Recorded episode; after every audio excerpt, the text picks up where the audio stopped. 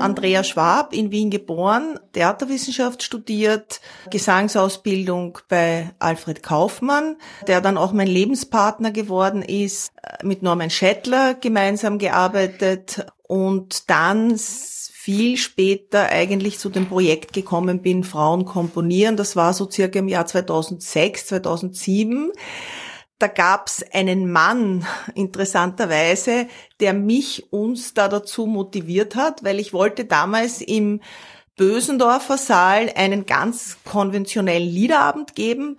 Und da war der Manager, der Herr Stefan Ratschiner, und der hat gesagt, Sie haben doch auch studiert, wollen Sie nicht ganz was anderes machen? Und da ich natürlich in meiner Jugend sich mich auch sehr mit der feministischen Bewegung auseinandergesetzt habe, war das ganz klar, dass ich das machen werde.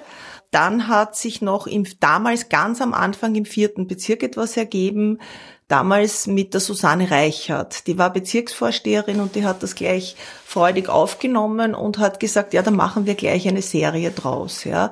Und das ist dann einige Jahre, haben wir dann jeden Tag zum Frauentag ein Konzert gemacht, natürlich mit neuen Komponistinnen, mit neuen Namen und so sind wir dann auch gewachsen.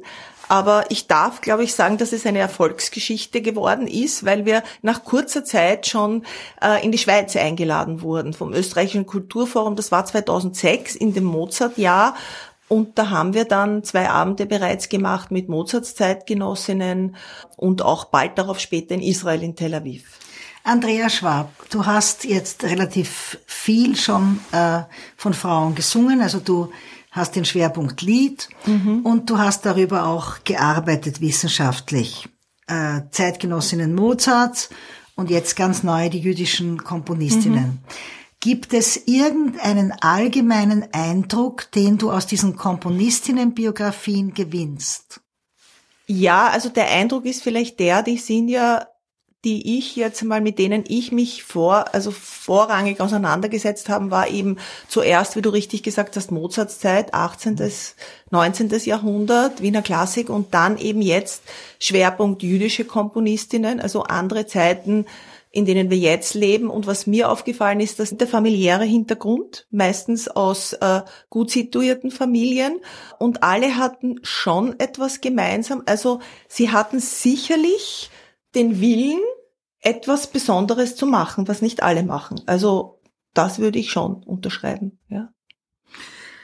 Okay, äh, bei den jüdischen Komponistinnen, wie ist da die Bandbreite? Was siehst du da an Milieus, Herkünften, Schicksalen von jüdischen Komponistinnen im 20. Jahrhundert? Ja, also auch eben alle sind aus gut situierten Familien, aus Familien, die mit Musik zu tun haben, also das gehobene Bürgertum. Entweder waren sie Mäzene oder sie haben selber äh, Klavier gespielt oder ein Instrument gespielt. Meistens war es oft die Mutter, die auch eine, eine gute musikalische Ausbildung hatte, das aber nicht ausgeübt hat, oder die Eltern Liebhaber und die Kinder haben dann, die Mädchen haben dann Musikunterricht bekommen und bei, bei vielen hat sich dann ziemlich schnell herausgestellt, dass sie hochbegabt sind. Die jüdischen Komponistinnen in diesem Buch, äh, wie hast du die Auswahl getroffen? Das ist irgendwie, muss ich, darf ich fast sagen, es ist zu mir gekommen in einer Weise. Ich habe ja früher schon auch Porträts teilweise geschrieben für die Illustrierte Neue Welt von der Dr. Johanna Nittenberg. Äh, die hat mich damals gebeten, über, über diese jüdischen Komponistinnen mal Porträts zu schreiben. Die erste war, die mir ins Auge gestochen ist, war die Josephine aus Bitzwinter. Das war so erstaunlich und gleichzeitig auch so traurig, äh, das zu lesen, dass so eine hochtalentierte, begabte Frau erstens einmal die hatte den Willen, alles zu tun und hat aber aufgrund der Zeit, in der sie aufgewachsen war, noch keinen Zugang gehabt zum Studium an der Universität. Sie hat einen wunderbaren Musikunterricht bekommen hat, war auch eine wunderbare Malerin, aber später dann besonders tragisch war dieses Schicksal, dass sie eben den Nationalsozialismus nicht überlebt hat, aus sehr reicher Familie stammte und dann im Konzentrationslager ermordet wurde. Die also, Auschwitz-Wunter ist wann geboren? Die ist 1873 geboren. Letztlich wäre es möglich gewesen, dass sie Komposition studiert und auch, dass sie an ein Konservatorium geht. Ja. Das ist nämlich das Spannende. Unter allen Studien, sie hat die, Privatkomposition studiert. die verboten waren, war die Komposition ihnen erlaubt. Mhm, mh, mh. Und daher studieren ja mit Gustav Mahler die Mathilde ja. Kralik und die Rosi Escherich-Haus. Mhm. Ähm, also sie hätte studieren können, aber sie hat es nicht. Genauso wie Alma Mahler. Mhm. Sie hat privat, aber. Sie hat privat. Äh, was ist da deine Interpretation? Warum gehen Sie nicht in ein Konservatorium? Das kann verschiedene Ursachen haben. Die Josephine Winter hat dann eben, wie gesagt, Privatunterricht bekommen und die äh, Alma Mahler hat dann eben äh, auch bei Zemlinski studiert. Bei der Alma Mahler war es vielleicht wieder anders, weil die war gesellschaftlich sehr viel unterwegs, ja. Also die hat das auch sehr gern gehabt, dass sie in Gesellschaften geht und viel eingeladen worden ist. Und Zemlinski hatte ja auch gesagt, einmal entscheiden Sie sich, ob Sie ähm, lieber in Gesellschaften gehen quasi oder ob sie lieber ernsthaft arbeiten. Also ich kann das jetzt nicht im Nachhinein kann man das will ich es auch nicht werten, ja.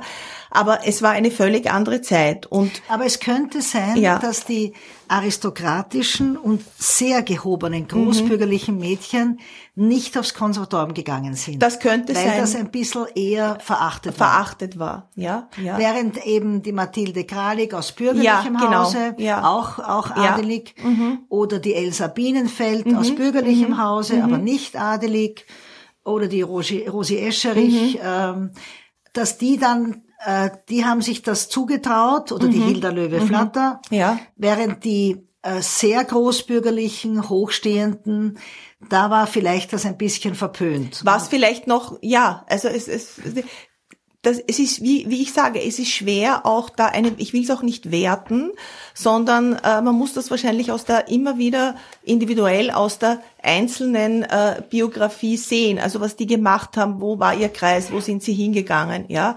Also so, so würde ich sagen. Ja. Apropos ähm, Recherche, ähm, wo war die Schwierigkeit in der Recherche dieser jüdischen Komponistinnen im 20. Jahrhundert?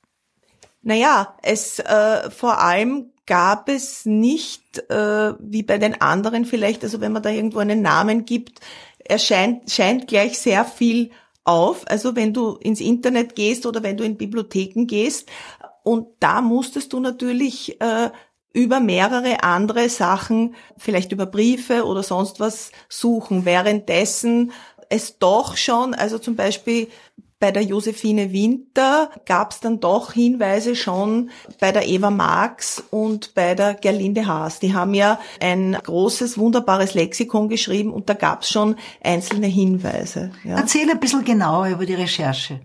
Also äh, während zum Beispiel äh, bei der, bei der Camilla Friedan und bei der Hilde Löwe ist, war, würde für mich, äh, ist das sehr viel auf, aufgetaucht über die Zeitungsrecherche, ja. Also das war ganz spannend, äh, wenn man jetzt in den Anno geht, ja, du gehst, du gibst, du gehst in den Anno hinein und gibst einen Namen ein, ja, und Vorher war es oft mühsam, aber da zum Beispiel gibst du ein Josephine Auspitz-Winter oder Josephine Winter. Du musst natürlich mehrmals Verschiedenes eingeben. Du kannst nicht nur eines, sondern sagst Josephine Auspitz-Winter mhm. oder Josephine Winter. Und da gehen auf einmal äh, natürlich ganz viele Facetten, Fenster auf und die muss man dann natürlich alle durchgehen. Ja, Also äh, da erscheinen die verschiedensten Artikel über das oder jenes, was sie gemacht hat. Und genauso war es natürlich bei der Hilde Löwe. Da findest du dann plötzlich wo ist sie überall hingefahren, wo sie dann im Exil war und wo sie überall aufgetreten ist. Also du kannst dann anhand dieser Zeitungsartikel finden, wo war sie überall, was hat sie gemacht, wo wurde sie eingeladen, in welcher Zeitung wurde etwas über sie geschrieben. Ja, also so das war, also der Anno, das muss ich, das war dann war entscheidend und war eine sehr wichtige Quelle für mich. Ja.